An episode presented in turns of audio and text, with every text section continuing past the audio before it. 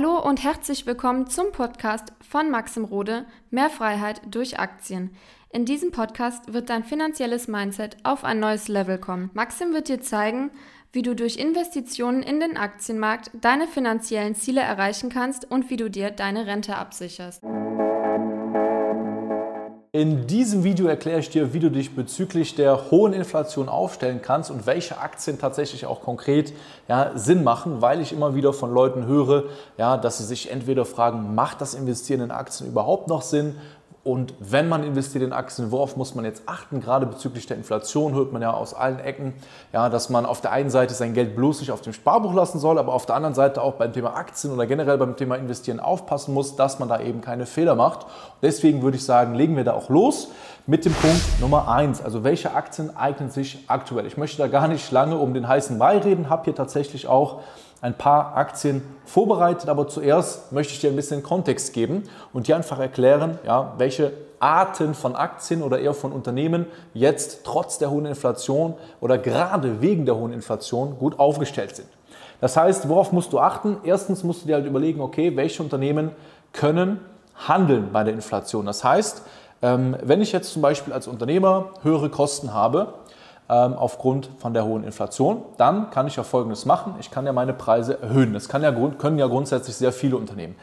Das, was natürlich passieren kann, wenn du in gewissen Branchen Preise erhöhst, dass du dann natürlich weniger Nachfrage hast. Das heißt, das Ganze gleicht sich dann irgendwo aus.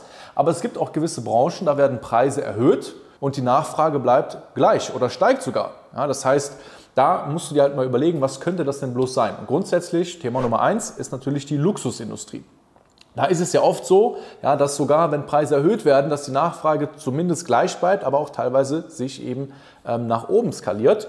Ähm, und da haben wir dann natürlich auch viele Aktien, sprechen wir auch gleich schon mal drauf. Aber Luxus ist etwas, was im ersten Hinblick natürlich auch vielleicht ein bisschen zyklisch ist, wo man sagt, naja, Maxim, aber wenn doch eine Wirtschaftskrise da ist, dann kaufen die Leute doch keine Luxusartikel. Bis zu einem gewissen Punkt stimmt das, aber sobald es in dieses extrem hochpreisige reingeht, heißt, ja, wenn man jetzt Designertaschen hat, Luxusuhren hat, also wirklich, was sich nicht jeder einfach mal so leisten kann, dann ähm, haben diese Menschen oder diese Zielgruppe, die haben auch meistens in einer Weltwirtschaftskrise immer noch Geld und das Bedürfnis nach diesem Luxus und werden das auch weiterhin kaufen, auch wenn die Preise einfach steigen. Und das ist der erste Punkt. Du musst halt da äh, Unternehmen raussuchen, die eine gute Preisdurchsetzungsmacht haben. Das sind einige Unternehmen. Das ist jetzt nicht nur Luxus. Wir kommen jetzt gleich auch auf, auf konkrete Aktienideen. Ja, das sind jetzt keine Aktientipps, die du jetzt einfach nachkaufst. Das weißt du ja. Ähm, so ein Content möchte ich nicht machen. Es gibt aber noch einen Punkt, dass du eben darauf achten solltest, jetzt gerade wenn du Unternehmen auswählst, dass diese extrem stabil sind. Was heißt das jetzt? Dass sie finanziell eben so aufgestellt sind, dass sie auch in einer wirtschaftlichen schwierigen Phase weiter investieren können, ja, ähm, nicht zwingend Stellen abbauen müssen, ja, vielleicht auch mal ähm, ein bisschen weniger profitabel sein können, ohne jetzt irgendwie finanzielle Probleme zu bekommen. Das heißt, die Verschuldung ist auch ein wichtiger Aspekt. Gerade mit den kommenden Zinserhöhungen, die ja jetzt schon voll im Gange sind, muss man eben darauf aufpassen, dass die Unternehmen finanziell absolut stabil sind. Wenn du da irgendwelche Unternehmen hast, die einen zu hohen Verschuldungsgrad haben, die ähm, ja, selber das Wachstum äh, immer nur abhängig machen von neuen Krediten, von Fremdkapital, dann wird es vielleicht für das eine oder andere Unternehmen schwierig. Das heißt jetzt nicht, dass du gar kein verschuldetes Unternehmen im äh, Portfolio haben darfst, aber du musst auf diesen Punkt eben aufpassen. Dann kommen wir tatsächlich zum Punkt Nummer zwei. Welche konkreten Aktien sind denn jetzt spannend und welche konkreten Aktien könntest du dir anschauen? Und hier habe ich mal ein paar Branchen rausgesucht und mal ein paar Beispielaktien rausgesucht, die ich generell interessant finde. Luxusbranche, ja, zum Beispiel LVMH, ja, habe ich schon sehr oft auch auf Instagram darüber gesprochen.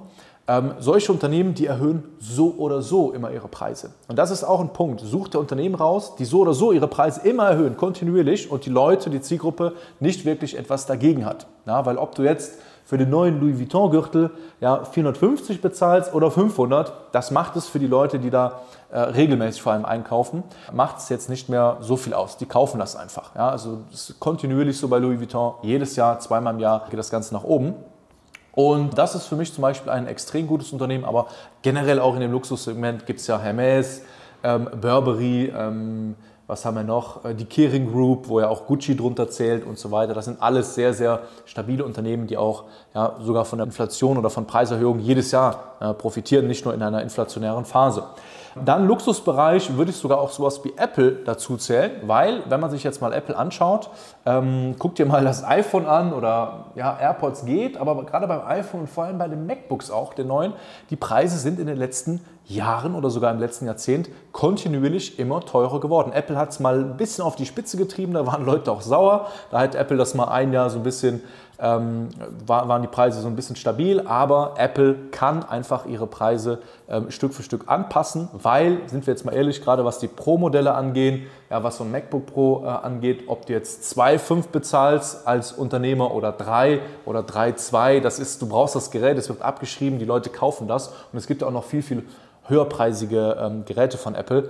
Und sogar schon so ein iPhone, was ich hier nutze, so ein iPhone, was ist das, 12 Pro glaube ich, das kostet ja auch um die 1300, das ist ja für ein Handy, ja, wenn man es jetzt nur als Handy nutzen würde, ist das schon sehr hochpreisig. Wenn man das jetzt aber so nutzt wie ich, ähm, tagtäglich für Instagram, für YouTube, für Content, für äh, Coaching Support, dann ist das Ganze wiederum in Ordnung. Und ich würde auch 2000 Euro dafür zahlen, weil sich das einfach, es ist mein Arbeitsgerät, es ist wie, keine Ahnung, jemand, der ähm, im OP-Saal seinen Apparat hat, ist das für mich mein wichtigstes Arbeitsgerät. Deswegen ist mir das auch viel, viel mehr wert als der Preis. Und solche Unternehmen ha, kannst du halt gerne im Depot haben, wo dann Leute halt so denken. Ja, natürlich hast du die breite Masse, die, die regen sich immer auf bei Preiserhöhungen, die sagen sich, öh, iPhone ist wieder teurer, aber trotzdem wird es gekauft, trotzdem wird es wieder äh, sich irgendwie auf, auf Raten geholt und, und, und. Es gibt ja immer Lösungen. Also selbst Leute aus der unteren Gesellschaftsschicht, die irgendwie Hartz IV bekommen, das iPhone und der Flat-Bildschirm, äh, der ist da. Das ist ganz, ganz wichtig und das wird auch in Zukunft weiterhin so sein. Ähm, dann natürlich auch etwas äh, Klassisches, so Sachen, die wir brauchen. Ähm, das heißt sowas wie Unilever. Ja, das sind natürlich auch äh, so Geschichten, die du dir anschauen kannst, weil ja, getrunken, gegessen, auf Toilette gegangen, sagt man ja auch, das macht man immer. Ja, das heißt so, so Sachen, Klopapier, Müll, äh, äh, Müll und, und Recyclingunternehmen, das kannst du dir auch immer wieder anschauen, weil das sind Sachen, ob jetzt eine Krise da ist, ob jetzt Inflation da ist, ob jetzt, äh, ähm, keine Ahnung, die Welt im Lockdown ist, das brauchen wir. Das ist nichts, was man einfach mal abdrehen kann. Und solche Unternehmen habe ich eben auch gerne als Basis im Portfolio, dass man einfach mal sagt, okay, das sind natürlich keine potenziellen Ten-Bagger, das sind jetzt keine Kandidaten, wo man sagt, boah, das ist ja der absolute Wahnsinn, die gehen ja richtig ab, aber haben meistens halt eine Dividendenrendite, die ja, 2, 3, 4 Prozent ist. Das heißt, darüber kriegt man ja auch schon einen guten Teil der Gesamtperformance und da kannst du eben auch drauf schauen. Dann Alphabet, das ist mir tatsächlich aufgefallen. Ich gucke sehr, sehr gerne, wenn ich Feierabend habe, YouTube mit meiner Freundin zusammen und ähm, es ist extrem nervig geworden. Die Werbung ist voll lange geworden. Also ich, so ein normales 10, 15 Minuten Video, ja, hast du teilweise Werbung, hast du irgendwie fünf Doppelwerbung, a 10 Sekunden und äh, da habe ich dann auch mal direkt geschaut, okay, tatsächlich hat Alphabet jetzt einfach ihre Werbung länger gemacht. Und das heißt, sie haben auch einen direkten Einfluss darauf, ob sie mehr Geld oder weniger Geld verdienen. Weil natürlich, wenn mehr Werbung ausgespielt wird, ja, können sie mehr Geld dafür verlangen. Beziehungsweise sie können auch die Werbekosten einfach erhöhen. Und äh, das finde ich natürlich als Konsument extrem nervig. Ich habe mir schon überlegt, YouTube Premium zu holen, aber nur um keine Werbung zu haben, da habe ich mir auch gedacht, äh, das ist ein bisschen unnötig. Aber ähm, das ist ganz, ganz smart gemacht, ja, weil es ist wirklich nervig geworden. Mehr Leute gehen vielleicht Richtung YouTube Premium und ja, die Leute, die halt weiterhin Werbung gucken, so wie ich äh, bisher, daran verdient dann Google oder auch Alphabet eben mehr Geld. Das heißt, das ist zum Beispiel auch ein sehr, sehr spannendes Unternehmen. Generell im Werbebereich ja, geworben wird immer. Grundsätzlich hast du da nur eine Verlagerung, dass vielleicht Unternehmen, die schwächer sind, ihre Werbebudgets runterfahren und Unternehmen, die stärker sind ja, oder sogar auch in der Krise bereit sind zu investieren, noch mehr investieren. Ne, das ist immer so. Dann habe ich mir noch aufgeschrieben, sowas wie Zahlungsanbieter wie PayPal, Visa, Mastercard, weil generell ist es ja so, Transaktionen, das finde ich auch ein super gutes äh, Geschäftsmodell, dass du quasi einfach nur ein, ein Zwischenpunkt bist zwischen zwei anderen Geschäften. Das heißt, ob jetzt jemand Gemüse im Supermarkt einkauft oder ob jetzt jemand online was bestellt, Mastercard oder Visa interessiert das nicht. Ja, die verdienen quasi an jeder Transaktion Geld. Und das finde ich zum Beispiel auch sehr spannend. PayPal ist ein bisschen was anderes, aber auch ähm, gerade was das Online-Thema, Online-Zahlung angeht, finde ich solche Unternehmen gerade in der aktuellen Zeit, wo man ja immer mehr hin zu Kartenzahlung geht. Ja, also ich habe fast nie Bargeld dabei. Ich habe mich letztens extrem aufgeregt, dass in Deutschland da die Kartenzahlung plötzlich überall defekt war. Äh, naja, aber das ist ein anderes Thema, da muss Deutschland noch ein bisschen aufholen, aber die kannst du dir eben auch anschauen.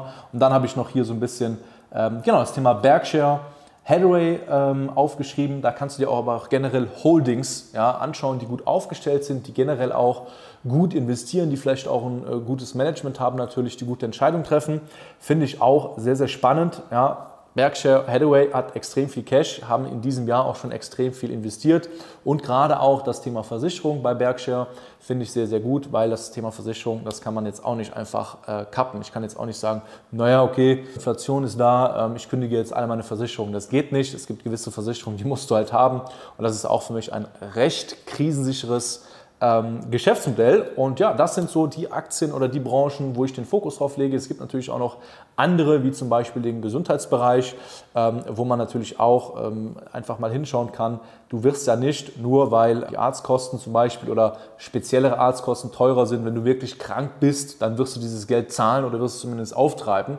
Ja, oder die, die Krankenkassen unterstützen einen, was auch immer. Aber die Gesundheitsunternehmen haben für mich auch kein Problem in den nächsten Jahren, weil was ist das Leben, wenn man krank ist? Selbst wenn du, keine Ahnung, äh, wenn du krank bist, dann wirst du alles versuchen, gesund zu werden. Du wirst dein ganzes Geld nehmen ja, und wirst es versuchen, wirst es auf die Gesundheit, wirst die Ärzte suchen und und und. Das heißt, diese ganzen äh, Gesundheitsunternehmen, die profitieren massiv und das ist für mich auch, die sind äh, recht stabil, finde ich im Portfolio. Da gibt es natürlich kleinere und größere. Ja, wenn du jetzt in diesen ganz nischigen Bereich gehst, dann wird es natürlich sehr riskant. Habe ich auch zum Beispiel eine Position äh, Clinovelle im Portfolio, da muss man immer ein bisschen aufpassen. Aber Gesundheit trotzdem auch eine sehr, sehr wichtige Branche, die du beachten kannst. Und ähm, ja, das ist im Endeffekt jetzt nochmal bei Punkt Nummer drei die Zusammenfassung. Achte einfach auf Unternehmen, die Preise durchsetzen können, die Preise erhöhen können. Und ähm, ja, auch das Thema ETFs. Wenn du jetzt nur ETFs hast, ähm, kann es sein, dass einfach äh, ähm, die nächsten Jahre grundsätzlich auch mal ein bisschen schwieriger sein werden. Ich bin jetzt kein ETF. Ähm, Hasser oder sowas. Ich habe auch noch einen ETF-Bestand, beziehungsweise ich habe auch super, super, super viele Kunden, die investieren in ETFs, investieren in Aktien. Aber wer jetzt einfach nur einen klassischen MSCI World als die ähm, permanente Lösung sieht und da sein ganzes Vermögen drin hat, kann es sein, dass die nächsten Jahre einfach mal schwieriger werden, weil in so einem ja, extrem breit diversifizierten ETF, da hast du halt alles drin. Da hast du den Durchschnitt und der Durchschnitt an Unternehmen, der wird meiner Meinung nach in den nächsten Jahren Probleme bekommen, eben wegen steigenden Zinsen, wegen der Inflation und wegen der Wirtschaft, die so ein bisschen hängt. Ähm, nichtsdestotrotz, wenn du sagst, du investierst 40 Jahre in ETFs, ist das auch fein. Aber trotzdem nur so an, am Rande, die ETF-Leute, die fühlen sich ja so sicher, als hätten die die Masterlösung zum Reichtum gefunden. Ähm, ist meiner Meinung nach nicht so. Und jetzt weißt du auf jeden Fall, wie du dich aufstellen kannst bezüglich der Inflation. Und wenn du für dich einfach mal wissen möchtest, wie du ja, dir deinen eigenen Plan bezüglich ähm, des Aktienmarktes nach einem roten Faden aufstellen kannst, dann bewirb dich jetzt gerne für ein kostenloses Erstgespräch auf www.mxrode.com und dann sehen wir uns schon bald. Ich freue mich. Bis dahin, dein Max Rode.